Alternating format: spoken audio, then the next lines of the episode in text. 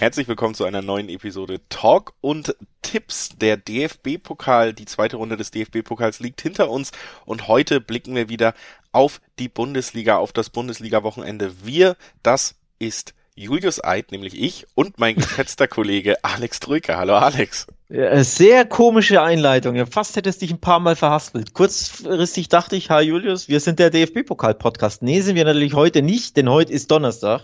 Und wie immer Donnerstag, die Stammhörer wissen das, blicken wir auf die Bundesliga voraus. Es geht Schlag auf Schlag. Ich habe mich kaum erholt von dem Trubel und Trouble unter der Woche. Bayern 05 im Pokal, mein FC Barcelona hat auf die Mütze bekommen bei Rayo.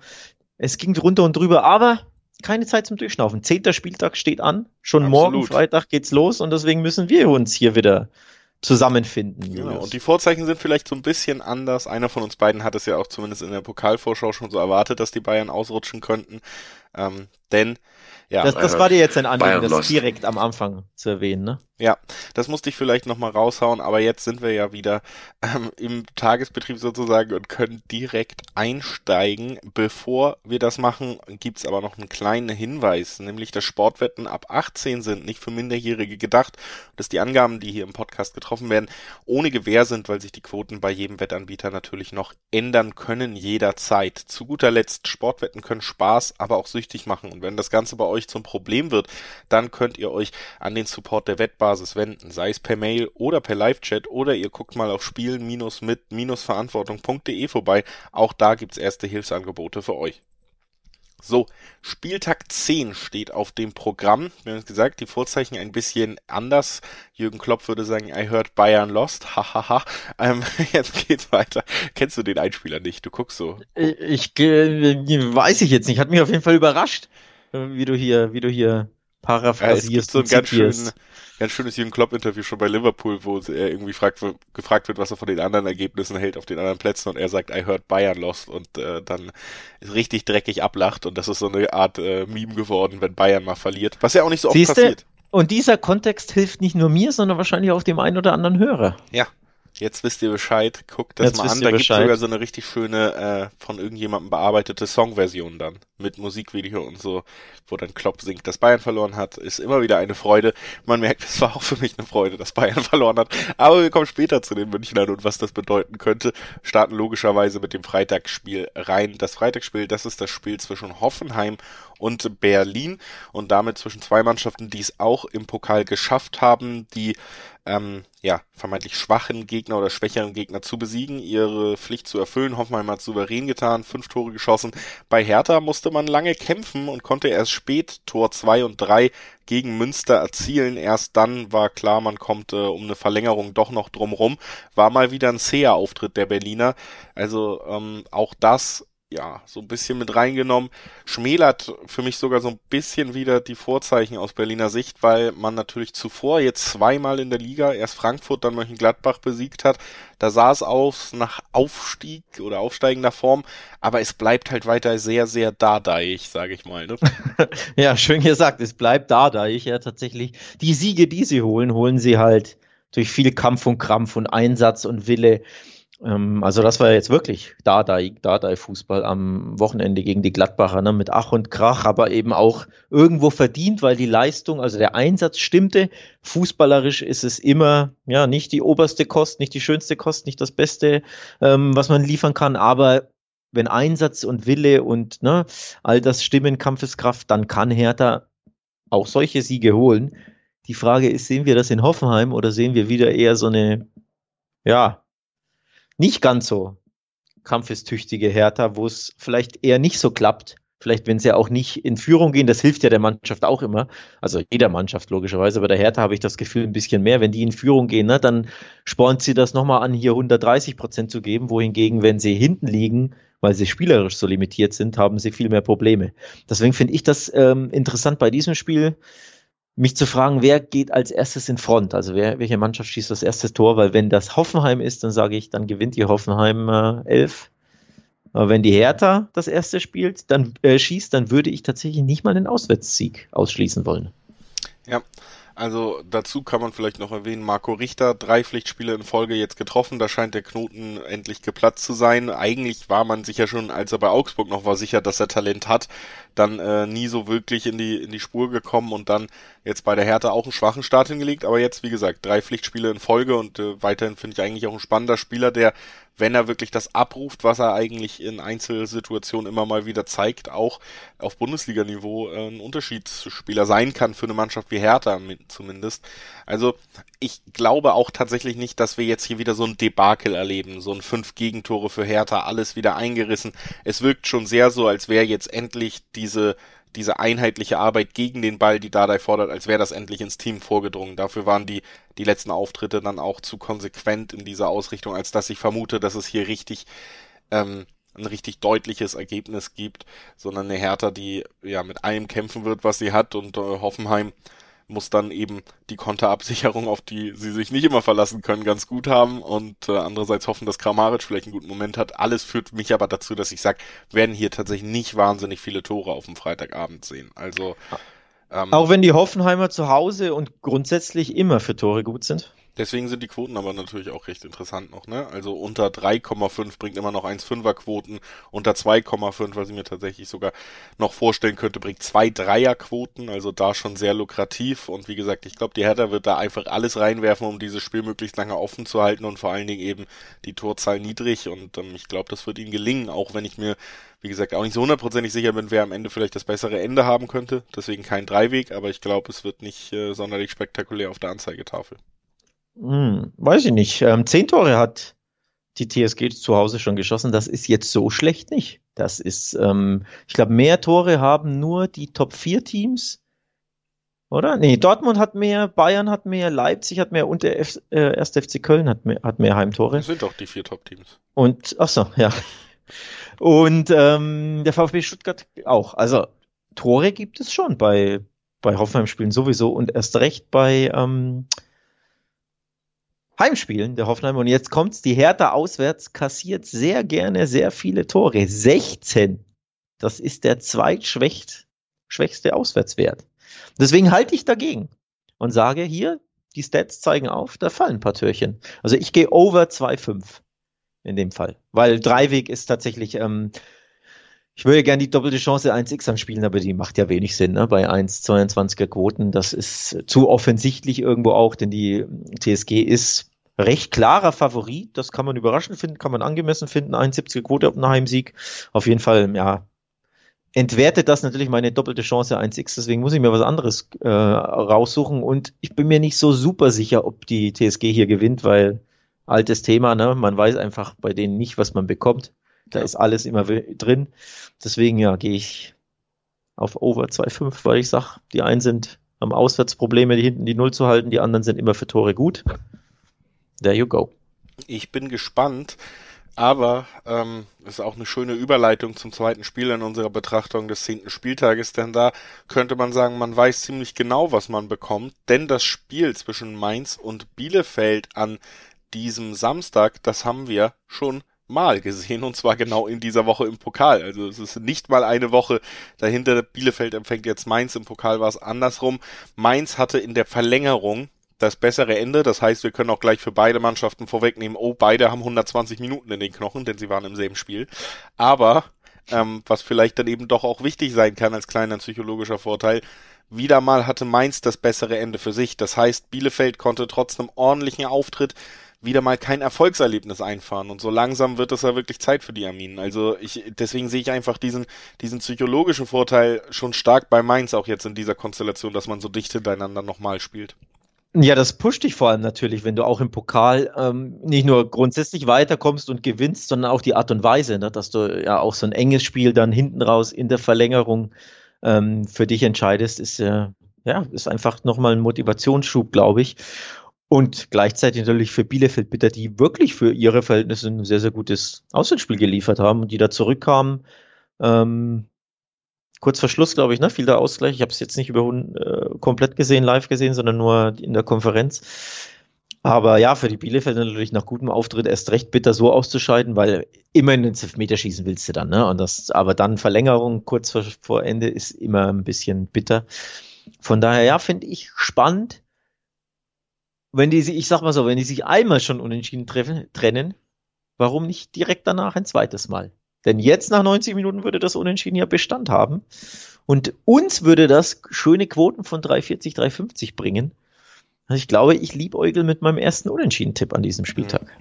Also ich glaube, man muss schon zusammenfassen, dass es wohl das höchste der Gefühle für Bielefeld in dieser Verfassung ist. Einfach. Weil, ist das so? Mhm. Ja, wahnsinnig schwacher Angriff. So, du hast in dieser Saison noch kein Spiel gewonnen. Das kommt nicht von ungefähr. Das heißt, das auch faktisch war das Beste, was bis jetzt drin war, ein Unentschieden. Ne?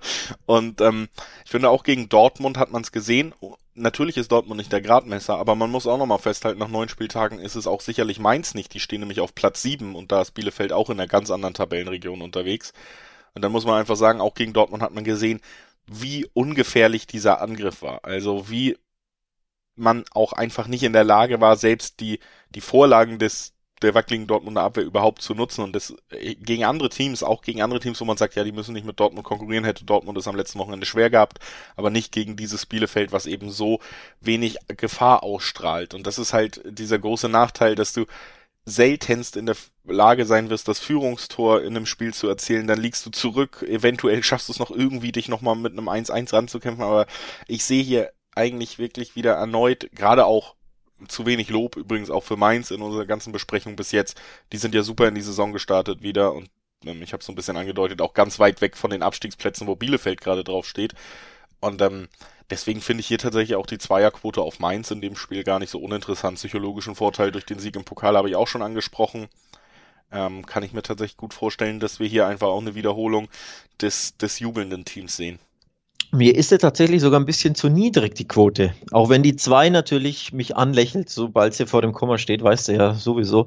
Aber ich hätte höhere Quoten erwartet. Also Zweierquote, ziemlich genau eine Zweierquote bei den meisten Wettanbietern. Ähm, ja, aber vielleicht ist vielleicht äh, bei so, wenn du eine höhere Quote erwartest, noch nicht ganz durchgedrungen, dass äh, Mainz mittlerweile seit der Rückrunde ja Punkte sammelt wie ein Europa League Verein und jetzt auch wieder auf also sieben steht. Bei mir ähm, ist das sehr wohl durchgedrungen. Ja, aber dann dürfte es dich ja nicht wundern, dass hier der Europa League Aspirant Mainz eine Zweierquote hat, ist ja sogar ein guter Deal dann. Aber auswärts gab es schon drei Pleiten in dieser Saison, erst einen Sieg. Also auswärts sind sie nicht so super toll, zu Hause sind sie einfach stark und zu Hause, wo sie stark sind, konnten sie unter der Woche de facto nicht gewinnen.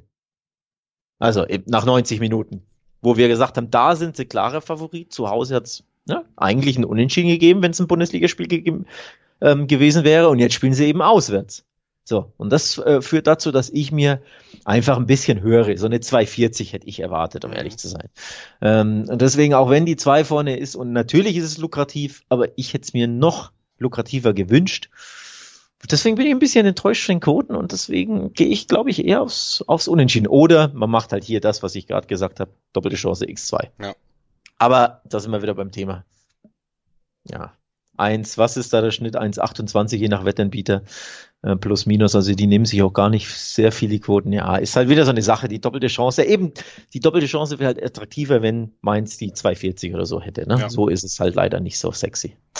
Ja. Gebe ich dir Aber recht. Ich glaube, wir sind uns einig, das wird super eng, oder? Also, ja. also ich würde sagen, Ergebnistipp 0-1 ist mein, würde, wenn man es mich so ja. festnageln würde. Was man nicht tut und äh, das ist nur natürlich nur eine Schätzung, aber. Ja, du kannst ja, du kannst ja auch hier mal ein Ergebnistipp ja, raushauen. In die Richtung geht's. Ja. Kannst ja mal mutig sein und sagen, ich tippe aufs 0-1. Ja, habe ich, hab ich jetzt getan.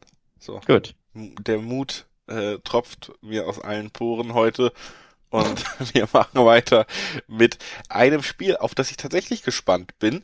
Man könnte jetzt denken, Mensch, Leverkusen gut unterwegs und Wolfsburg, huiuiui, die haben in den letzten Spielen aber einen Absturz hingelegt. Das sollte doch deutlich Richtung Leverkusen gehen.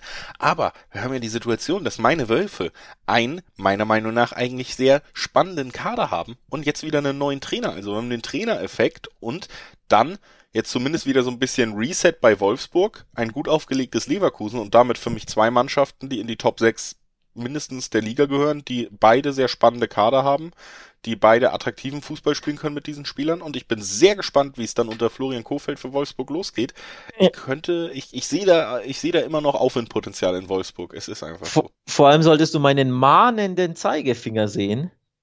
Ein gut aufgelegtes Wolfs, äh, Leverkusen hast du gerade gesagt. Gut aufgelegt. Da merkt man, dass du die Pokalspiele ein bisschen verschlafen hast. Was war wieder FIFA-Mittwoch war bei dir, ne? Leverkusen ist im Pokal ausgeschieden, lieber Herr Eid, und Ach hat ja, auch am gegen, Wochenende. Guck mal, das war gestern Abend, das ist jetzt wirklich ein gegen den, meinerseits.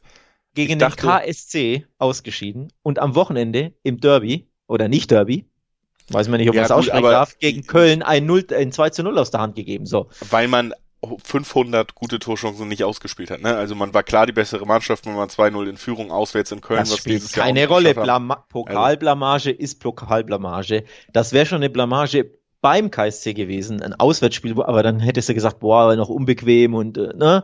Aber zu Hause gegen den Zweitligisten als Bayer Leverkusen ist das, egal wie, und selbst wenn du 3000 Torschossen hast, eine absolute Blamage und ein Debakel da auszuschieden, äh, auszuscheiden. Und das wird, glaube ich, nachwirken. Und deswegen sage ich, es gibt keinen Sieg gegen Wolfsburg. Das sage ich nämlich auch. Ich sage, Wolfsburg gewinnt, weil Florian Kofeld, ich weiß, ich bin Florian. Ein Kofeld. herausragender Trainer ja, ist? So, ist er. Was? Äh, zu Recht Trainer des Jahres gewesen, 2018 dann bei der Mannschaft Was? mit sehr limitierten Möglichkeiten am Ende gescheitert und diese ganze Häme, die auf Florian Kofeld niederhagelt, woher kommt die? Weil ihr alle irgendwie ein, zwei lustige Fußball-Podcasts hört, wo einer immer rumbrüllt und sagt, der ist scheiße oder was? Also, das kann ich nicht nachvollziehen. Ich glaube, das, ich glaube, das kommt daher, dass er sang- und klanglos mit Werder Bremen ab, aus, äh, abgestiegen ist, ich nachdem er davor schon beinahe abgestiegen wäre und sich nur in der, im, wie heißt es, Relegationsspielen mit Ach und Krach und übrigens zwei Unentschieden. Siehst du Werder Bremen Meine jetzt in der Heidenheim zweiten Liga? Ich, äh, retten konnte. So. Pep Guardiola wäre mit Werder Bremen abgestiegen, der nimmt nur nicht solche Jobs an. Jetzt wird's Hanebüchen. Jetzt nee. wird's. Also, okay, Julius Eid ist Wolfsburg Sympathisant und auch Kofeld-Sympathisant. Sprich, wir reden in einem halben Jahr, wenn Wolfsburg, sicher, wenn Wolfsburg sicher Champions League spielt und einen der schönsten Fußball der Liga, dann reden wir nochmal und dann könnt ihr alle nochmal sagen, warum Kofeld so doof ist. Dein grün-weißes Herz pocht jetzt also umso mehr nach dieser für dich tollen Einstellung. Ja. Wir ähm, sind gespannt, ob das schon am Wochenende fruchtet. 390er, Quoten auf Wolfsburg, die einen Top-Kader haben immer noch, die einen neuen Trainer haben gegen Leverkusen, was jetzt mental zumindest angeschlagen ist. Ähm, der kann ich auch nicht dran vorbeigehen. Da ist meine Hoffnung tatsächlich zu, also ich finde auch das Value ist viel zu, zu hoch, wenn man jetzt mal wieder ein bisschen. Wieso ist dann das hoch? Wie viele Spiele haben die am Stück verloren? Vier. Ja, das äh, schlägt sich dann in den Quoten nieder. Ne? Aber 3,90 bei, hast du auch, also der Kader Auswärts von Wolfsburg, Wolfsburg hat die ersten fünf Spiele der, oder vier Spiele der Saison gewonnen. Ach nee. Die, die es ist sind doch, so eine Quatschdiskussion hier, so zu tun, als wäre Wolfsburg jetzt auf dem Level von Arminia Bielefeld, so. Ja, aber die sind doch einfach nicht gut, sonst hätte es ja die Deswegen haben sie den Trainer gewechselt. Kannst du, möchtest du jetzt sagen, der Kader von Wolfsburg spielt so, dass man auf jeden Fall fünf Spiele in Folge in der Bundesliga verlieren muss und dass man chancenlos ist gegen Leverkusen? Ja, nein, aber aktuelle Form schlägt sich in Quoten nieder. Also wenn du fragst, doch nicht, wenn man den Trainer wechselt. Okay, wir werden es abwarten. Übrigens, Form schlägt sich in Quoten nieder, ist das Stichwort für die äh, Leverkusen-Quote, die eine 2 vorne hat. Und auch da Niederlage gegen den KSC, Pokaldebakel und eben enttäuschendes Unentschieden im vielleicht Derby gegen den FC, ich weiß nicht, ob ich es so nennen darf, schlägt sich auch da in den Quoten nieder. Also ich finde das Value tatsächlich auf den Leverkusen-Tipp interessant, auch wenn jetzt mein Bauchgefühl nicht unbedingt sagt, boah, die werden jetzt gewinnen, weil ich glaube schon auch, es gibt sehr oft einen Trainerwechseleffekt, zumindest im ersten Spiel. Ne? Und dazu ist Leverkusen jetzt einfach, wie man sieht, sehr, sehr angeschlagen. Ähm, aber nichtsdestotrotz, Zweierquote Leverkusen, finde ich, ist mit gutem Value bedacht. Kann man sich, darf man sich, sollte man sich überlegen, da drauf zu gehen. Was ich halt wirklich spannend finde, ähm, und auch jetzt mal ein bisschen die emotionale Schärfe wieder rauszunehmen, wäre äh, tatsächlich hier der Tipp der doppelten Chance, nämlich Unentschieden oder Wolfsburg, da kriegst du 1,9er Quoten. So. Und das ja, nee. wird da rangehen. Das äh, finde ich schon sehr spannend und ein sehr, ja, ordentliche Quote, auch 1,9er für, für eben dafür, dass man sagt, Leverkusen kann jetzt Wolfsburg mit neuem Trainer nicht schlagen. Das ist das, was am Ende steht und dafür eine 1-9er Quote ja. finde ich persönlich nicht uninteressant. Ich ähm, mach's mir leichter. Ich, aber lustig, Alex, dass die hitzigste Spielbesprechung aller Zeiten ja, ist immer Podcast mit, dein, mit ist deinen Wolfsburgern. Leverkusen gegen Wolfsburg, das alte Traditionsduell. Ja, weil deine, weil bei, weil bei deinen Wölfen einfach bei dir das Blut kocht. Ja. ja. Die darf man nicht angreifen. Die, das ist ja so. Da bist du einfach persönlich mit dabei, bist du emotionalisiert. Das merkt man schon. Das ist auch schön. Das gehört auch mal hier rein. Sonst machen wir das immer sehr nüchtern. Ich finde das mal erfrischend. Nichtsdestotrotz, ich mache es mir einfach beim Tipp, weil nochmal Trainer, also jetzt wirklich mal sachlich. Du hast den Trainerwechseleffekt, der einfach oft da ist. Ne? dass eine Mannschaft einfach, warum auch immer, ein bisschen befreiter ist. Du hast sehr angeschlagene Leverkusen, die jetzt ja eine Horrorwoche bisher hinter sich haben. Das führt dazu, dass ich mir einen Unentschieden sehr gut vorstellen kann. Wolfsburg-Sieg wäre mir ein bisschen too much.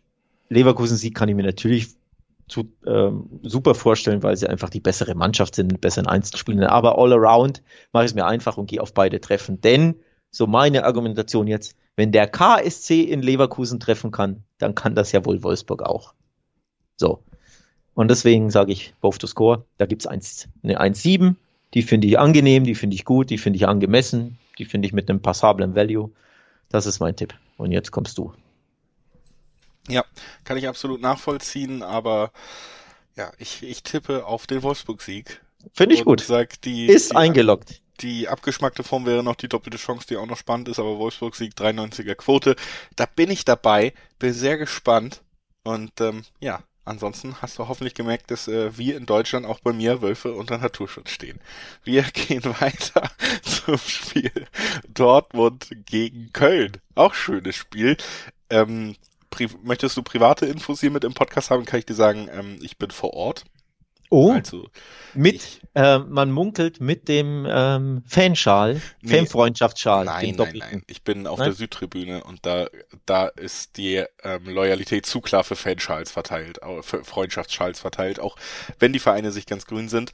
Es geht zwischen Dortmund und Köln auf jeden Fall auch los und äh, könnte auch für mich wieder ein interessantes Spiel werden. Erstens muss ich sagen, sehr überraschend äh, positiver Auftritt am Ende der Kölner im Pokal, wo Steffen Baumgart eiskalt gegen ein der Bundesligisten, wenig Mannschaften hatten so ein schweres Spiel, Stuttgart, acht Spieler durchrotiert hat. Trotzdem ist man weitergekommen, konnte da ein Erfolgserlebnis verbuchen. Wir haben schon kurz angerissen. Auf der anderen Seite, im sehr leidenschaftlichen Spiel gegen Leverkusen hat Antoni Modest, genau wie im Pokal auch, mit einem Doppelpack ähm, noch das Unentschieden rausgeholt und damit ja auch wieder für ein Glücksgefühl eher gesorgt. Und jetzt natürlich weiterhin sehr ersatzgeschwächte Dortmunder wo man auch jetzt gegen Ingolstadt im Pokal nochmal gesehen hat, wenn da wirklich Malen und Haaland fehlen und ein Reus nicht startet, dann, dann fehlt da schon sehr viel an Energie. Reus wird wieder starten können. Hazard hat zwei Tore noch hinten raus erzielt, der könnte vielleicht jetzt auch mal wieder eine Startelf-Option sein. Aber trotzdem muss man sagen, das ist jetzt nicht das übermächtige Dortmund gegen das schwächelnde Köln, was wir oft in den letzten Jahren gesehen haben, sondern ich finde schon, die Ausgangslage ist hier durchaus die Gefahr für Dortmund da, dass man mal ausgekontert wird und ein treffsicherer Toni Modest nach dem Standard oder sonst was da mal die Dortmunder richtig unter Druck setzt, ne? Ja, absolut. Ähm, für mich tatsächlich sogar das Spiel des Wochenendes, auf das ich persönlich mich am meisten freue, auch wenn ich nie wie du vor Ort bin. Aber ich kann mir sehr gut vorstellen, dass der FC da den BVB richtig ärgern kann. Denn das gibt ganz klar Schub. Also wir haben bei Leverkusen ja diese kleine Horrorwoche angesprochen. Das Gegenteil ist, glaube ich, beim FC der Fall.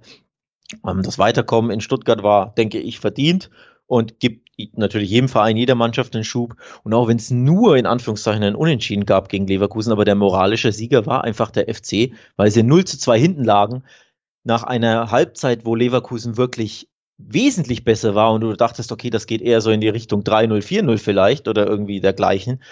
Also ich hätte dem FC niemals zugetraut, da noch zurückzukommen, wegen bis dahin wirklich spielerisch tolle, tolle Leverkusen. Ne? Also ja, der moralische Sieger, eine tolle Woche für den FC und diese tolle Woche kann man vergolden mit einem Sieg im Achtung Signal Iduna Park. Im äh, Westfalenstadion, ja. Im Westfalenstadion, natürlich. Nein, Signal Iduna Park ist natürlich auch richtig, aber ich muss, ich muss schon mal in den Fan-Modus, wenn ich das vor Ort sage. Ich, ich, ich habe es ja absichtlich gesagt ja. für den einen oder anderen BVB-Fan, der zuhört und mir jetzt wieder böse Post zukommen lässt. Nee, aber um, um zurück aufs Spiel zu kommen, halten wir ein Unentschieden für ausgeschlossen? Nee, oder? Verletzungsmäßig? Nee, äh, tatsächlich, wie gesagt, also ich finde ähm, auch hier wirklich, dass ja. natürlich Dortmund der Favorit ist, immer noch aufgrund des Namens und so, aber das ist, Köln spielt einen Fußball, der Dortmund gefährlich werden kann. Dortmund schlingert weiter, was die Personalsituation angeht, einfach. Ähm, ich finde, du hast jetzt ja auch wieder gemerkt, so ein Pongracic hat in den letzten beiden Spielen, obwohl er nach seinem Wechsel ein, zwei gute Spiele gemacht hat, sehr unsicher gewirkt. In der Dreierkette, da hat er sich nicht so wohl gefühlt. Hummels immer noch nicht bei 100 Prozent. Dann wenn du dir die Bank im Pokal dann auch angeguckt hast, war ja wirklich nur, wir nehmen Reus mal runter und ansonsten war es eher dritte Reihe und da war schon Tigges auf dem Feld, ein Knauf wird eingewechselt, ein Reinier, der überhaupt nicht überzeugen konnte, bis auch mit einem grandiosen No-Look-Pass in der 80. Minute gegen Ingolstadt. Ähm, dann ähm, wie gesagt, die Luft ist da, finde ich, recht dünn für die Dortmunder und Köln ist eine Mannschaft, die sie selbst in Bestbesetzung hätte ich in dieser Konstellation gesagt, oh ja, Haaland gewinnt das Spiel am Ende, Dortmund macht ein Tor mehr, aber es wird unangenehm. Und jetzt ist natürlich die Frage, könnte es so unangenehm werden, dass sogar ein Punkt bei den Kölnern bleibt? Und das halte ich nicht für ausgeschlossen. Ja, also die Verletzungsmisere ist natürlich beim BVB ziemlich krass. Nichtsdestotrotz so dünn die Bank ist, die erste Elf ist ja immer noch klasse. Also Bellingham ist in herausragender Form wirklich wahnsinnig gut drauf. Ähm, ich fand, ich finde Brandt ist wieder wesentlich besser in Form. Ich meine zwei Assists ne, im, ja, im Pokal gegeben, auch wenn es natürlich ja nur gegen den Zweitligisten war zu Hause. Aber ne, Brandt in besserer Form. Also die beiden sind einfach spielerisch sehr, sehr gut drauf. Ähm, Hazard hat jetzt getroffen. Ich glaube sogar beide ge gemacht. Ein bisschen Selbstvertrauen getankt. Also allein die die drei Spieler, ne? Können dir da schon den ein oder anderen, die ein oder andere Offensivaktion auch mal vergolden. Malen müsste halt endlich mal ein bisschen treffen. Ähm, das äh, täte ihm und dem BVB natürlich gut, War ja aber nicht. aber auch, wie gesagt, verletzt, ne? Also, ja, ja, dem fehlt natürlich auch weiterhin der Rhythmus und ich glaube auch Akklimatisierung. Akklimatisierungsprobleme gibt's nach wie vor auch. Also ja, mit Haaland wäre die Sache anders.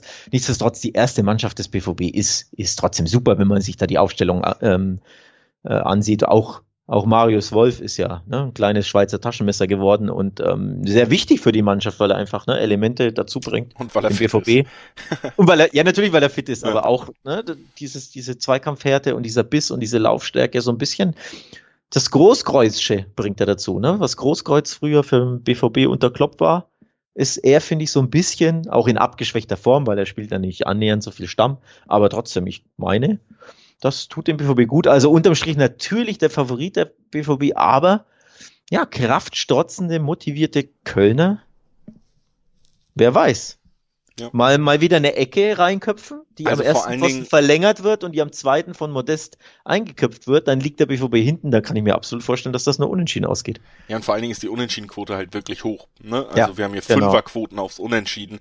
Das heißt, das würde sich, wenn man sagt, so zum Beispiel, ich habe oft tatsächlich auch diese Anwandlung, dass ich mir irgendwie denke, ich tippe so die Spiele im Dreiweg durch und denke mir, ah, irgendwie, ich habe kein einziges Unentschieden getippt. Es, es muss ja immer ein Unentschieden geben und der wo ist das Unentschieden am wahrscheinlichsten. Und bei diesem Spiel halte ich, das ist absolut eins der Spiele, wo ich sagen würde, oh ja, das könnte wirklich ein Unentschieden werden. Und das ist hier natürlich mit der Fünferquote. Also wer ein bisschen ja. Lust auf Risiko hat und so, ist das, finde ich, ein sehr spannender Tipp an diesem Wochenende, ne?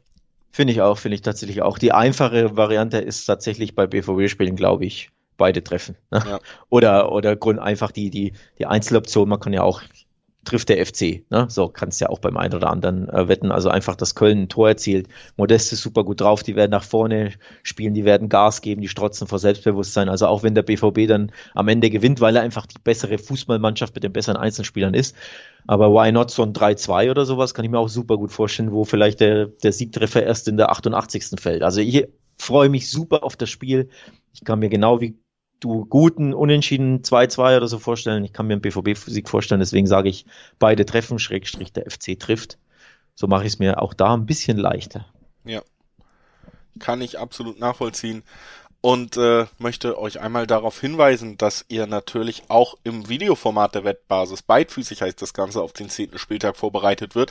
Also wenn ihr jetzt hier irgendwie nebenbei audiomäßig euch vorbereitet und dann sagt, ich möchte mich nochmal hinsetzen, auch nochmal ein Video sehen, auch nochmal andere Meinungen hören, macht das doch vielleicht beim Wettbasis-Videoformat beidfüßig, findet ihr auf YouTube unter ja, den einschlägigen Suchworten, ne, Wettbasis, beidfüßig, damit solltet ihr schon weit kommen und äh, wollen wir euch auf jeden Fall ans Herz legen, da mal einzuschalten, bevor wir weitermachen mit dem nächsten Spiel. Es ist das Duell zwischen Freiburg und Fürth, also Champions League-Kandidat Freiburg gegen ja, weiter taumelnde Fürther. Ähm, Fürth ja auch irgendwie wieder so ein ganz blödes, ärgerliches Ergebnis am Ende in Leipzig, nicht nur weil es am Ende hoch war, sondern weil man tatsächlich mit einer Führung in die Halbzeit gegangen ist und so langsam dann angespannt irgendwie gehofft hat, dass man mal wieder einen Punkt zumindest mitnehmen kann. Und dann hat Leipzig einfach diese, diese deutliche, der hat den deutlichen Qualitätsvorsprung doch noch ausgespielt und wird da weiter einen mitgegeben. Ein Punkt nach neun Spielen ein Unentschieden, sonst nur Niederlagen. Und ich habe die Befürchtung, so viel wird da nicht mehr dazukommen in nächster Zeit. Ja, Fürth ist eine schwierige Nummer. Ich hätte ihnen niemals so eine starke Halbzeit zugetraut wie in Leipzig. In der ersten Halbzeit waren sie verdient in Front in Leipzig. Also ich hätte ihnen schon ein Tor nicht zugetraut. Ähm, am Ende gut kam natürlich das Ergebnis, dass wir beide mehr oder weniger auf dem Schirm haben, nämlich ein klarer Sieg, ne? 4-0, 4-1, whatever. Ähm, aber starke Halbzeit von Fürth, in Führung gegangen, hätten vielleicht sogar das zweite Tor machen können, Schrägstrich müssen und brechen dann natürlich auseinander in der zweiten Halbzeit, weil Leipzig merkt, hoppla, wir müssen uns doch ein bisschen Mühe geben. Ist natürlich trotzdem bitter für, für die Spielvereidigung, wenn du A, ne, nach guter Leistung bei einem Top-Team ohne Punkte dastehst und B, dann auch wirklich die Hütte voll bekommst nach starker Leistung in Halbzeit 1, weil das spricht ja dann schon dafür, dass, ne, wann willst du denn dann was mitnehmen, wenn nicht nach zumindest starker Leistung? Deswegen, das macht mir Sorgen grundsätzlich, aber und dann natürlich, dass sie gegen Freiburg spielen, die nach wie vor ungeschlagen sind in der Bundesliga. Das muss man auch einfach, ich finde, das müssen wir in jedem Podcast erwähnen, weil das so krass ist. Also ja. wirklich ziehe ich erneut meinen Hut vor, aber jetzt kommt ein kleines Aber. Freiburg musste unter der Woche 120 Minuten ran in Osnabrück mit Ach und Krach im was Elfmeterschießen weitergekommen und die Fürther hatten frei unter der Woche, weil ja. waren schon in der ersten Runde in, ich meine, Babelsberg ausgeschieden. Sprich, die Freiburger, die natürlich klarer Favorit sind bei uns, bei mir, bei dir und bei den Wettanbietern, haben einfach diese schwere Doppelbelastung mit sehr viel Spielminuten in den Knochen und die Fürther nicht. Aber und deswegen frage ich dich, geht da was? Ja, nein, Spielplatz? weil einer der Gründe für, dafür, dass Freiburg übrigens nach neun Spieltagen auf Platz drei steht, einzige ungeschlagene Mannschaft in der Bundesliga ist, ähm, ist ja einfach auch, dass dieser Kader mittlerweile auch eine gewisse Breite hat. Also es ist, wirklich muss man einfach mal schauen, wenn, wenn Freiburg in ein Spiel startet, wer da noch auf der Bank sitzt regelmäßig am Wochenende, was für eine Flexibilität man da hat. Also man kann durchaus durchwechseln und weiterhin einfach über der Qualität von Fürth rangieren. Und ähm, wenn Freiburg für mich Verein steht, dann ist es konstant gute Arbeit. Die hat sie da hingebracht bei diesem Lauf jetzt. Ich finde, es ist natürlich Träumerei nach so einem Top-Start. Man wird um Europa mitspielen am Ende dieses Jahres. Ob das jetzt wirklich Platz 3, 2, 4 am Ende ist, das, das sehe ich noch nicht. Aber 5, 6, 7, wenn man jetzt weiter fleißig Punkte sammelt, halte ich für möglich. Da sehe ich sie in dieser Saison. Fürth sehe ich am Ende dieser Saison als Schlusslicht weiterhin. Also dieser Abstand ist riesig. Freiburg hat einen recht breiten Kader, hat im Moment auch wenig Verletzungsprobleme. Auch das muss man erwähnen. Also sind da eher gefeit vor den Problemen, die andere Mannschaften haben.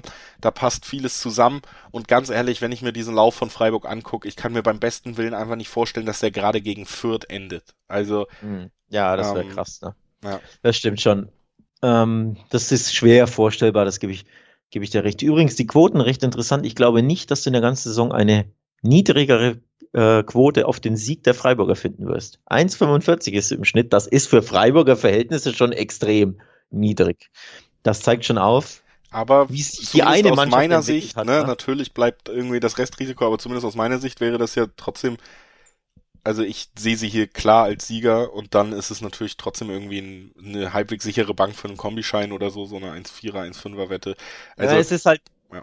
borderline grenzwertig, ne? Also ich, ich persönlich mag ja eh Quoten unter 1,50 nicht so, ist einfach persönliches äh, Ding, weil da ist mir dann das Risiko meist zu groß. Ist ja trotzdem die Bundesliga und trotzdem kann Freiburg ja immer mal unentschieden spielen. Also ist ja nicht so, dass die jetzt jedes Spiel gewonnen haben bisher. Die haben ja trotzdem vier der neun Spiele Remis gespielt, ne? Und es ist ja trotzdem nur in Anführungszeichen Freiburg und nicht hier, ne? BVB, Leipzig, Leverkusen, whatever, wo du sagst, ja, absolut eine Bank, dass der Heimsieg kommt. Das, deswegen finde ich da die Quoten einfach ein bisschen risky. Der Gedankengang ist natürlich, der bei mir getriggert wird, boah, sollte ich mal aufs Handicap blicken, weil, um die Quote zu erhöhen, aber dann wird's halt noch, ja, riskanter. Deswegen weiß ich nicht, hältst du so einen Handicap-Sieg, also ein schnödes 2-0 für anspielbar? Halte ich nicht für ausgeschlossen. Gerade jetzt auch zu Hause bei den Freiburgern natürlich neues Stadion, aber sind natürlich positiv auch mit dem Spiel gegen Leipzig direkt ins neue Stadion gestartet. Also ich kann mir kann mir vorstellen, dass es hier vielleicht auch ein 2-0 Sieg wird, weil wie gesagt, ich, ich sehe Fürth einfach chancenlos. Ich rede ja auch äh, jede Woche mit, mit ähm, Fans und Experten so aus jedem Bundesliga-Vereinslager und auch da ist die Stimmung mittlerweile wirklich grau und ich kann es nachvollziehen. Ich, ich habe auch, ja, wie gesagt, einfach ein ganz schlechtes Gefühl, was die vierte Saison noch angeht. Deswegen bin ich da ja, ich bin klar bei Freiburg und Handicap halte ich nicht für ausgeschlossen. Halte es auch einfach nicht für ausgeschlossen, dass Freiburg es schafft, die Null zu halten, also auch beide Teams treffen. Nein, wäre da dann natürlich eine weitere Möglichkeit, gibt auch bis zu Zweierquoten. Ähm, ich glaube, das wird ein souveräner Sieg von Freiburg und das bringt dann eben alle Quoten mit sich, die so ein souveräner Sieg mit sich bringt, ne? Ja, also Quoten sind natürlich interessant, wenn man das tippt, was du hier sagst. Also Freiburg ähm, gewinnt zu 0, 2,40 beim einen oder anderen, bei B-Win beispielsweise, oder eben das Handicap, wenn man einfach nur sagt, ein schnödes 2-0, das normalste Ergebnis, das man sich in dem Spiel vorstellen kann, bringt teilweise eine, was ist es, 2-15 ähm, mit sich. Also das sind schon interessante Quoten, natürlich ein bisschen mehr Risiko, aber dafür auch ein bisschen mehr Value als diese 1,40 auf dem normalen Dreiweg. Ne? Ja, da bin ich absolut bei dir, entschuldige war noch kurz auf Mute, um dich ausreden zu lassen. Wir machen weiter mit den Bayern, da wollten wir ja eigentlich hin. 5-0 verloren die Bayern. Mensch, wahrscheinlich gibt's einen anderen Meister dieses Jahr und äh, Julian Nagelsmann wird in zwei Wochen gefeuert. Oder wie ist die Stimmung bei dir jetzt, Alex? Ja, definitiv nicht so, nee. Ähm, das war eine dieser, dieser Anomalien, die wir in letzter Zeit häufiger sehen. Du erinnerst dich an das verrückte, unerklärliche 2 zu 7 des FC Liverpool, wo war es? Bei Aston Villa, glaube ich. Das kam auch aus dem Nichts vor einem Jahr, konnte sich keiner erklären, war eine absolute Anomalie und so schätze ich eben dieses 0 zu 5 in Gladbach ein. Also wenn sie ausgeschieden wären mit einem ne, 1 zu 2 Niederlage, hätte man auch gesagt, wow, Monster, Überraschung natürlich, die großen Bayern gestürzt, aber es wäre ja trotzdem ein normales Fußballergebnis ähm, gewesen, was auch einfach mal passieren kann, weil Gladbach zu Hause spielt auch gerne gegen die Bayern und ärgert die Bayern gerne. So, also es wäre nicht so die Monster-Überraschung, auch wenn für uns natürlich ein bisschen überraschend, weil ich hatte es ja nicht getippt. Nee, für mich nicht. Hätte ich nicht, ja. Erwähn's bitte nochmal. ähm, aber es wäre, ne, einfach eine Sache, die passiert. Aber dieses 0 zu 5 ist für mich wirklich, ja, eine Anomalie, ne? eine verrückte Laune der Matrix. Ja. Ja, das muss man auch wirklich sagen auch, ich glaube auch zum Beispiel Jonas Hofmann hat es nach dem Spiel selber aus Gladbacher Sicht ja auch so eingeschätzt. Natürlich muss viel zusammenkommen, dass du nach 27 Minuten 3-0 führst. Und dann ähm, ist natürlich immer noch bei den Bayern gegeben, das hat Müller dann ganz gut zusammengefasst, dass man normalerweise dann denkt, oh, 3-0, nach 27 Minuten sind ja noch 60 Minuten für die Bayern, das einfach wieder aufzuholen. Aber Thomas Müller hat, äh, finde ich, eigentlich ganz passend gesagt, nämlich, dass dieser Bayern-Wutmotor irgendwie bei niemandem angesprungen ist nach diesem 3 zu 0 und über den ganzen Abend nicht. Und das hat man gemerkt, diese natürliche Reaktion und das Selbstverständnis der Münchner, da sind die einfach nicht reingekommen. Was übrigens auch einfach an einem starken Auftritt von Gladbach lag. Also ähm, alleine durch die Pressingarbeit, für die Hütter ja auch steht, haben sie die Bayern einfach auch nicht in dieses Spiel reingelassen mehr. Bayern hatte nicht die Zeit, diese breite Brust zurückzugewinnen, nachdem man da dreimal in den ersten 30 Minuten überrascht wurde.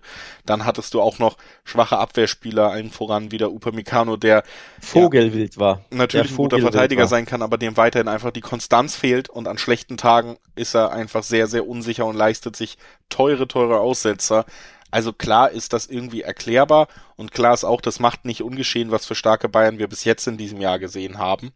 Und das ändert für mich sehr wenig daran, außer dass Leverkusen und Bayern im Pokal rausgeflogen sind in einer Runde, in einer frühen Runde und Borussia Dortmund nicht. Und deswegen finde ich das aus persönlicher Sicht, was den Pokal angeht, ich, sehr schön. Was ich so dachte, jetzt kommt kurz, angeht. Bitte? Ich dachte, jetzt kommt kurz der Hoffnungsschimmer. Deine Wölfe können das Ding ja gewinnen, aber geht ja nicht. Da gab es ja einen Wechselfehler in der ersten Richtig, Runde. Richtig, die sind aber ah, ah. ungeschlagen ausgeschieden. Korrekt, ja, auch kurios. Ja. Ähm, du hast den Wutmodus, glaube ich, angesprochen, so hattest du es genannt, ne? Ähm, der nicht kam. Ich bin, ich frage mich, gibt es den Wutmodus eben jetzt am Samstag um 15.30 Uhr bei Union Berlin? Ja, blöderweise also, für Union Berlin kann man fast davon ausgehen. Andererseits muss man aber auch nochmal sagen, es gibt wenig Mannschaften, die unangenehmer zu bespielen sind als Union Berlin zu Hause und das haben sie auch gegen große Mannschaften schon bewiesen, ne? Genau deswegen bin ich mir auch unsicher und äh, ja, überlege, gibt es A, den FC Bayern, der wirklich wütend reagiert, der eine absolute Trotzreaktion zeigt. Und ähm, wenn es eine Mannschaft gibt, ne, die, die das drin hat, dann der FC Bayern, dass du da ein schönes Mir san mir 5-0 bei Union oder 4-0 bei Union Berlin jetzt siehst, weil die einfach sagen, boah, diesen Ausrutscher, diesen krassen äh, Ausrutscher wollen wir jetzt wieder äh, ausmerzen und da kommt das typische Bayern-Ding bei rum, nämlich ein klarer Sieg, wo der Gegner abgewatscht wird. Oder sind sie eben doch angeschlagen in einem Spiel, das viel unbequemer nicht sein könnte. Auch das finde ich übrigens cool, dass die, wenn sie jetzt zu Hause spielen würden, wäre wär ich auf Handicap minus drei gegangen, ganz ehrlich, ne? egal gegen wen wahrscheinlich. Aber auswärts bei Union, das ist eines der unbequemsten Gastspiele, die du in der Bundesliga haben kannst. Union nennen, nämlich noch ungeschlagen zu Hause. Fünf Spiele, drei Siege, zwei Unentschieden. Also 20 Partien übrigens. Bei 20 übergreifend. Richtig krass. Also hier an der alten Försterei, da spielt niemand gerne außer Union selbst. Und deswegen neige ich fast dazu, auf die Quoten zu gucken, ja, was gibt es denn bei einer doppelten Chance Union? Ja. Und ich, da gibt's drei 50er Offerten. Ich bin ja bewiesenermaßen in diesem Podcast sehr guter Bayern-Tipper. Also wenn ich hohe Siege gegen Leverkusen vorhersage, habe ich recht. Danach sage ich das Ausscheiden im Pokal vorher, habe ich recht. Ähm, jetzt ist wieder der hohe Bayern-Sieg dran. Ich gucke aufs Handicap Bayern tatsächlich, auch wenn es an der alten Försterei ist, weil ähm, dieses 5 zu 0 zu deutlich war und das Selbstverständnis der Spieler bei Bayern lässt nichts anderes zu, glaube ich, in den Köpfen, als dass jetzt diese Trotzreaktion folgt. Und sie haben einfach die Klasse. Und natürlich ist Union Berlin eine gute Heimmannschaft, aber trotz allem, und das ist einfach so, egal ob man es hören mag oder nicht, Bayern München spielt in dieser Liga in der eigenen Klasse, wenn sie einen guten Tag haben. Und auch Union Berlin ist nicht der Verein, der an einem guten Heimspieltag dann an die Klasse einer guten, eines guten Münchner Tages rankommt. Man wird hier nichts entgegenhalten können. Bayern will dieses Statement unbedingt setzen und es ist der einzige Verein in der Liga, wo ich mir dann auch sicher bin, dass sie es auch setzen können. Deswegen, ich, so blöd es für Union nach 20 Spielen ist, dass Gladbach sie jetzt heiß gemacht hat, die Münchner, aber diese Reaktion muss folgen. Für mich wird das ein klarer, sogar Handicap-Sieg gegen Union Berlin. Ja, mein Problem ist, ähm, macht natürlich absolut Sinn, der Tipp, mein Problem ist, die Handicap-Quote ist für mich nicht lukrativ genug. Da gibt's nur was, 1,70, 1,80, 1,90, je nach Wettanbieter. Das finde ich, ja, finde ich nicht lukrativ genug, um ehrlich zu sein. Also da hätte ich mir einfach mehr erhofft, auch die, die Bayern-Quote wieder mit einer 1,30. Ne? Das ist einfach, vielleicht schlägt sich das noch ein bisschen nieder, die, das Bayern ausscheiden. Wir nehmen ja erst Donnerstag auf. Die Quoten ne, werden sich ja noch entwickeln ein bisschen. Aber ich glaube, viele denken so wie du und sagen, boah, jetzt gibt's wirklich die Trotzreaktion, jetzt gibt's mal wieder, die Bayern werden zeigen, hey, das war ein absoluter Ausrutscher und werden eine kleine Machtdemonstration äh, abliefern. Aber dafür, wie gesagt, ähm, dafür, dass Union so dermaßen heimstark ist, dass das ein unbequemes Stadion ist und dass ich mir vorstellen kann, dass die Bayern trotzdem ein bisschen angeschlagen sind, sind mir die Quoten A auf Bayern und B auf den Handicap-Sieg schlicht und ergreifend nicht lukrativ genug. Ähm, und das andere ist, bei Union fällt Kruse, glaube ich, aus. Oder zumindest ist er ähm, fraglich. Ne? Hat eine Fußverletzung erlitten in Mannheim, wo sie Union übrigens sehr schwer getan hat. Kann man ja auch noch kurz erwähnen. Das war auch sehr wackelig, sehr zittrig des Bundesligisten. Da fiel Kruse schon aus. Also wenn Kruse ausfallen sollte, wonach es ja durchaus aussieht, ja, neige ich schon auch zu dem Handicap-Tipp, den du da ähm, voraussagst, auch wenn ich persönlich ihn nicht lukrativ finde von den Quoten her. Aber ja, macht ja. die Sache nicht leichter für die Unioner. Das stimmt auf jeden Fall.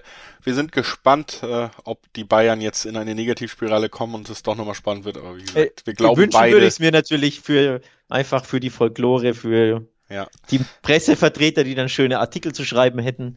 Ähm, Genau. Also das wäre natürlich gut äh, für viele, aber ich kann es mir wie gesagt auch noch nicht vorstellen.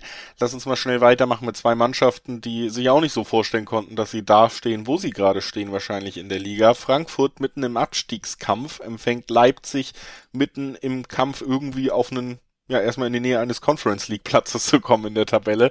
Also beide Vereine haben ja einen schweren Saisonstart hingelegt. Beide Vereine haben den Trainer auch gewechselt und das wird dann eben anscheinend auch deutlich, dass dieser Umbruch nicht so reibungslos geklappt hat, wie sich beide Teams gewünscht haben.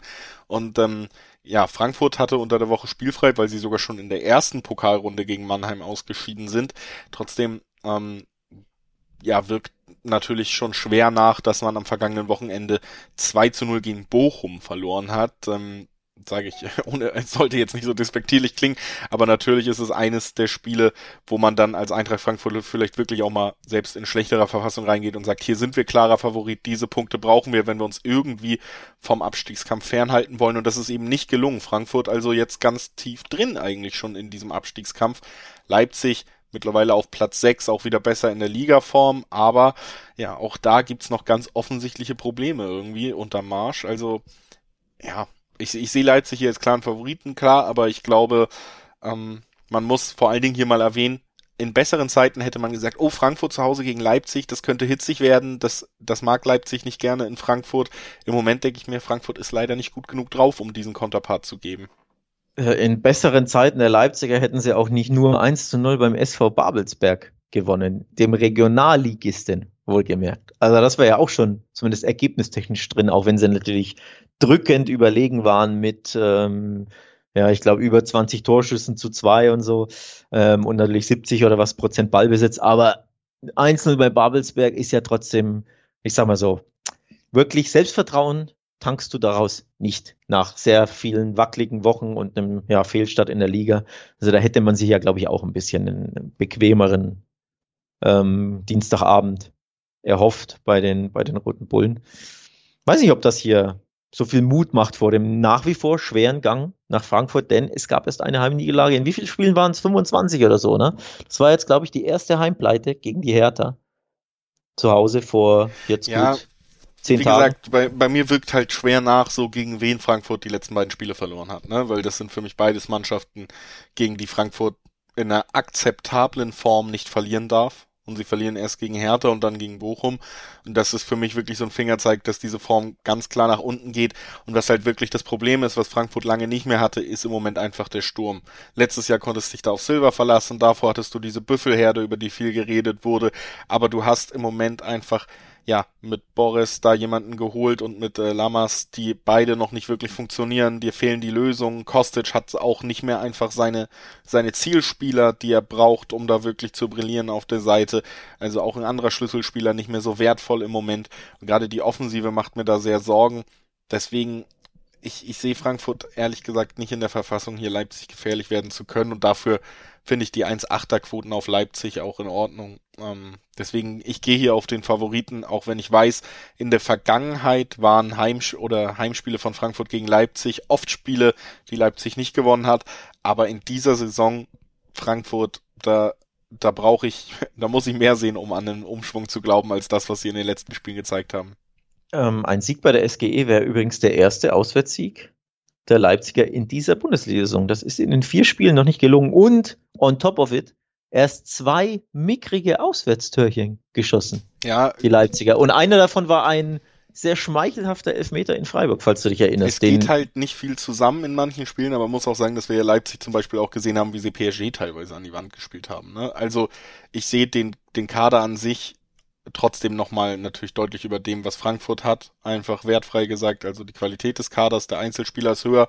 Und sie haben auch öfter unter Marsch schon gezeigt, dass die Marschrichtung ganz gut aussieht. Ähm, äh, nur dass eben manchmal dann die Effektivität fehlt, dass man doch zu hoch aufrückt, sich auskontern lässt, also immer mal dumme Fehler drin hat. Aber ich sehe auch viel klarer die Spielidee des Trainers schon als bei Glasner und Frankfurt, wo ich ja nach starken Glasner-Jahren bei meinen Wölfen eigentlich mehr erwartet hatte. Ja.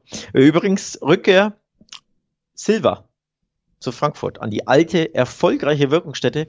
Und im Endeffekt hat der Wechsel ja noch gar nicht geklappt für beide Seiten. Die Frankfurter vermissen einen Torjäger. Und die Leipziger haben ihn zwar, aber haben ihn ja auch nicht, weil Katastrophensaison äh, von Silva bisher bei, bei Leipzig. Was hat er gemacht? Ein Törchen? Und das war ein Elfmeter oder irgendwie sowas? Also in der Champions League hat er gegen PSG getroffen, aber in der Liga war es, glaube ich, nur ein Elfmetertor. Enttäuscht völlig. Wäre natürlich auch ja, ziemlich ironisch, wenn er jetzt just in Frankfurt quasi trifft und dann die Frankfurter Eintracht noch mehr in die Krise schießt und sich so ein bisschen befreien kann. Ähm, Wäre natürlich so eine Geschichte, die, Achtung, nur der Fußball schreibt. Abgedroschener blöder Satz, aber könnte ich mir vorstellen, einfach weil es irgendwie passen würde zur Gemengelage. Ich gucke gerade quasi live, was ich dafür kriege. Silver trifft und äh, in Frankfurt.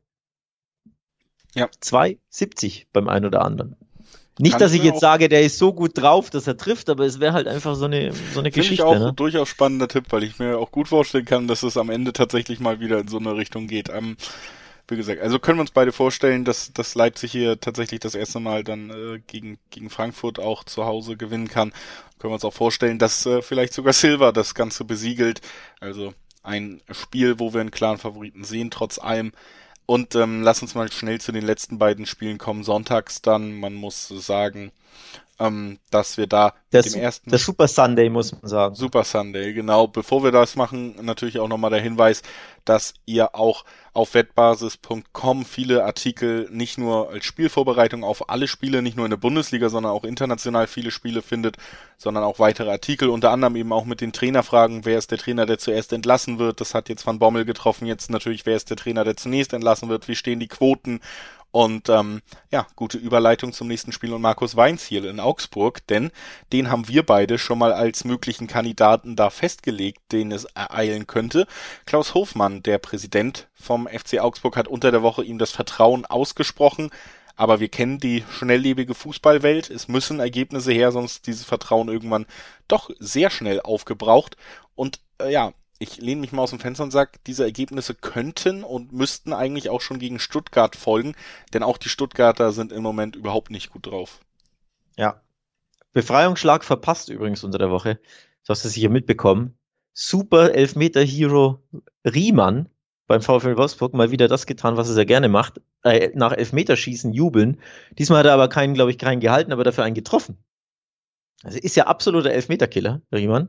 Wurde eingewechselt in der 118. im Pokal, Bochum-Augsburg, und hat die Augsburger rausbefördert, weil er den entscheidenden Elfmeter getroffen hat. Doppelt bitter für Augsburg, denn die Leistung war gut. Ich hätte ihnen ja nicht mal so ein gutes Auswärtsspiel zugetraut und Weinziel wird sich natürlich ärgern, denn ein Weiterkommen hätte ja, glaube ich, seine Jobsicherheit ein wenig erhöht. So steht unterm Strich nach gutem oder passablen Auftritt in Bochum erneut eine Niederlage, auch wenn im Elfmeterschießen. Wird heiß, ne? Wird ja. heiß. Stuttgart derweil in der Bundesliga in den letzten vier Spielen keine Niederlage mehr einstecken müssen, aber drei Unentschieden. Also und davon muss man sagen, war, ähm, waren die Unentschieden teils auch recht glücklich. Also gute Auftritte waren da jetzt nicht bei, die irgendwie ansatzweise in die Region der letzten Saison kommen, wo man ja begeistert über die Stuttgarter gesprochen hat. 2-0 gegen komplett durchrotierte Kölner am Ende ausgeschieden. Auch da muss man tatsächlich bei diesem Spiel einfach festhalten, man hat verdient verloren gegen Köln. Das war ein verdientes Ausscheiden im Pokal. Also auch da der nächste kleine Nackenschlag. Und das sind jetzt für mich Mannschaften, die irgendwie tatsächlich ein Spiel sich auf Augenhöhe leisten könnten. Ich sehe keines der beiden aber, Teams. Aber nicht auf einer tollen Augenhöhe. Ja, genau. Äh, be beide Teams kommen einfach nicht mit einer guten Form. Beide Teams kommen nicht mit einem Erfolgserlebnis. Ähm, Augsburg wird wenn der Trainer die Mannschaft noch erreicht, und so sah zumindest das Pokalspiel aus, was den Einsatz anging, das muss man zugestehen, ne, dann wird Augsburg hier vor allen Dingen auf der kämpferischen Ebene alles reinwerfen, weil sie genau wissen, dieses Spiel ist enorm wichtig und eine große Chance, vielleicht doch nochmal sich äh, ja einen positiven Impuls zu geben zu einem ganz wichtigen Zeitpunkt, um nochmal den Kurs so ein bisschen zu korrigieren. Also ich würde sagen, für Wolf, äh, für Augsburg steht hier generell noch ein bisschen mehr auf dem Spiel. Ähm, deswegen sind die Quoten natürlich auch dicht beieinander und deswegen tue ich mich natürlich auch im Dreiweg recht schwer. Ich tue mich ähm, auch super schwer im Dreiweg, weil es ja für mich tatsächlich irgendwie ein Krisenduell ist, wo ich mir alles und nichts vorstellen kann. Also beide können verlieren und es würde mich kein Stück überraschen. Ähm, normalerweise neige ich ja, du weißt das eh, äh, dazu bei solchen Spielen dann unentschieden zu tippen, aber ich kann mir auch wirklich gut wieder ein hässliches 1-0 der Augsburger vorstellen. Denn nochmal, die Leistung war ja völlig okay in, in Bochum und zu Hause haben sie es wirklich immer wieder drin, irgendwie ein Ergebnis über die Zeit zu bringen. Also auch wenn es selten über, äh, überragend ist, aber trotzdem gab es ja immerhin schon einen Heimsieg und einen Unentschieden, das FCA. Und auch letzte Saison hat man ja oft gesehen, es ist immer wieder möglich, dass sie irgendwie 1-0 gewinnen durch eine passable, gute ja. Leistung. Hätten sie auch beinahe gegen, gegen Bielefeld geschafft, da haben sie auch 1-0 geführt und die, die Leistung hätte ja eigentlich auch reichen müssen für den, für den Sieg. Dann gab es das später Unentschieden, aber was ich sagen will, ist, zu Hause ist Augsburg wirklich immer mal für eine gute Leistung und für irgendwie einen 1 zu 0 Erfolg. Du hast da auch auf jeden gut. Fall eine Stoßrichtung drin, die ich auch mitnehmen würde. Ich kann mir nicht gut vorstellen, dass Stuttgart am Ende ohne Tor bleibt. Ob es dann 0-0 ist oder ein 1-0, das, äh, da will ich dann, wie gesagt, mich im Dreiweg nicht festlegen, aber äh, beide Teams treffen Nein bringt auch Zweierquoten. Und ähm, Finde ich interessant. Da, ähm, da tendiere ich stark zu bei diesem Aufeinandertreffen. Das finde find ich, find ich nicht schlecht, weil da ist ja auch der 1-0 Auswärtssieg ja. der Stuttgarter beispielsweise drin. Denn wenn eine Mannschaft enorme Probleme hat mit dem Torschießen, dann nach wie vor der FC Augsburg. ähm, die ja auch erst fünf mickrige Törchen geschossen haben und damit die schwächste Offensive zusammen mit Bielefeld der ganzen Bundesliga haben. Deswegen finde ich den Tipp vor allem aufgrund der Quote ziemlich nice. Ähm, ich versuche jetzt was anderes zu finden, aber so wirklich was Interessantes, was nicht super riskant, weil Münzwurf ist, finde ich ehrlich gesagt nicht. Ähm, ja, du musst ich glaube immer aus Prinzip noch gegen an. Kannst du einfach sagen, guter Tipp, Julius? Ich habe deinen Tipp ja schon gelobt, aber muss ja trotzdem unseren Zuhörern noch was so an die Hand geben, oder nicht? Kann ja nicht einfach das übernehmen, was du sagst. Nee, ich glaube, es wird lange umkämpft und unentschieden stehen. Also ich tippe tatsächlich mal was anderes. Zur Halbzeit steht's Remis. Ja. Denn da habe ich auch meine Unentschiedenquote. Also in einem Spiel auf Augenhöhe, Bieder, zwei Mannschaften, die nicht gut drauf sind, die Probleme haben, etc. etc. Zur Halbzeit steht's einfach mal unentschieden. Da gibt's schöne Zweierquoten. So, mal was anderes. Ja, kann ich auf jeden Fall auch nachvollziehen und würde ja auch zu meinem Tipp dann noch äh, passen. Wir gehen zum letzten Spiel des Spieltages und fragen uns die Bayern-Besieger 5-0 Gladbach. Max Eberl hat nach dem Spiel gesagt, das ist jetzt unser Maßstab, so müssen wir jetzt jedes Spiel auftreten. Also an dich die Frage, Alex, wird es ein 18-0 gegen Bochum? Wieso ein, was, ein 18 zu 0? Ich habe versucht, eine 5 zu 0 Leistung gegen Bayern München zu übertragen auf den Gegner Hoch, Bochum. Ja. Hochzurechnen, genau, ja. Ja, man steht natürlich erst recht am Donnerstag, weil wir ja Donnerstag mit da, äh, aufnehmen. Und stark unter dem Eindruck dieses 5 zu 0, das ja gestern Abend erst war. Und dementsprechend, wenn du mich jetzt fragst, sage ich natürlich ganz klarer Heimsieg Borussia Mönchengladbach, weil sie ja sowieso grundsätzlich die bessere Mannschaft sind oder Schrägstrich sein sollten, weil sie das Heimspiel haben und weil es ja nur in Anführungszeichen gegen den Aufsteiger Bochum geht, der ja nach wie vor einfach Probleme hat. Aber im Pokal weitergekommen ist und zwei Ligaspiele in Folge gewonnen hat, ne? Genau, und das wollte ich just tatsächlich auch ansprechen, aber im Pokal auch Selbstvertrauen getankt hat und trotzdem ja unbequem zu bespielen ist gegen eine Mannschaft, die zumindest in der Liga alles andere als gut drauf ist. Denn nochmal, dieses Pokalergebnis gegen die Bayern war ja trotzdem irgendwo eine Anomalie angeboten hat sich nicht, dass das passiert. Wenn man guckt, was hier in, den, in der Liga los war zuletzt bei Gladbach, kann man das auch mit Vorsicht genießen, diesen Tipp, den ich sage, dass Gladbach gewinnt. Aber ja, Bauchgefühl jetzt am Donnerstag ist, Gladbach wird Selbstvertrauen aus dem 5-0 tanken und wird das Spiel gewinnen. Ja, also die individuelle Klasse bei Gladbach ist natürlich auch höher als das, wo sie im Moment in der Tabelle stehen, ne? Also und man hat das jetzt auch einfach gesehen, Spieler wie Kone, wie Embolo und so,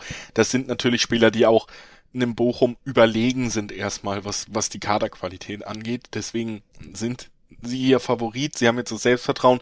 Trotzdem, ja, problematisch so ein bisschen vielleicht oder erklärbar, dass natürlich auch ihr Trainer Adi Hütter einfach einen Fußball spielen lässt, der so ein bisschen mehr Underdog-Fußball ist als das, was Marco Rose zum Beispiel versucht hat mit den Gladbachern und diesem Kader größtenteils.